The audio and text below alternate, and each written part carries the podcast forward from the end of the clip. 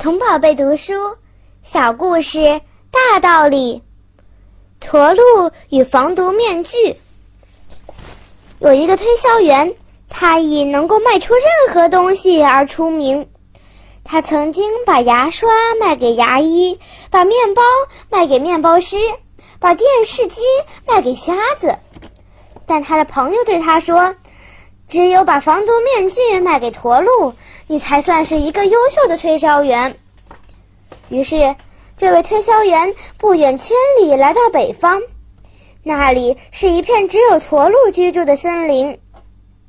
您好，他对遇到的第一只驼鹿说：“您一定需要个防毒面具。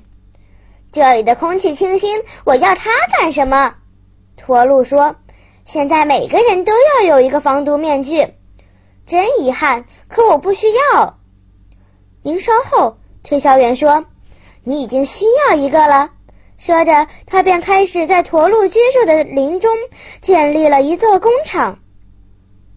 你真是发疯了！他的朋友说：“我没疯，我只是想把防毒面具卖给驼鹿。”当工厂建成后，许多有毒的废气从大烟囱中滚滚而出。不久，驼鹿就来到推销员处，对他说。现在我需要一个防毒面具了，这正是我想的。推销员说着，便卖给了驼鹿一个，真是个好东西呀！推销员兴奋地说。驼鹿说：“别的驼鹿现在也需要防毒面具，你还有吗？你真走运，我还有成千上万个呢。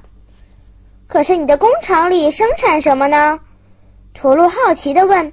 “哼，防毒面具。”推销员兴奋而又简洁的回答：“需求有时候是自制造出来的，解决矛盾的高手往往会先制造出矛盾来。”这个故事告诉我们，聪明的人总是能够运用自己独特的思维，去办成在常人看来根本不可能发生的事情。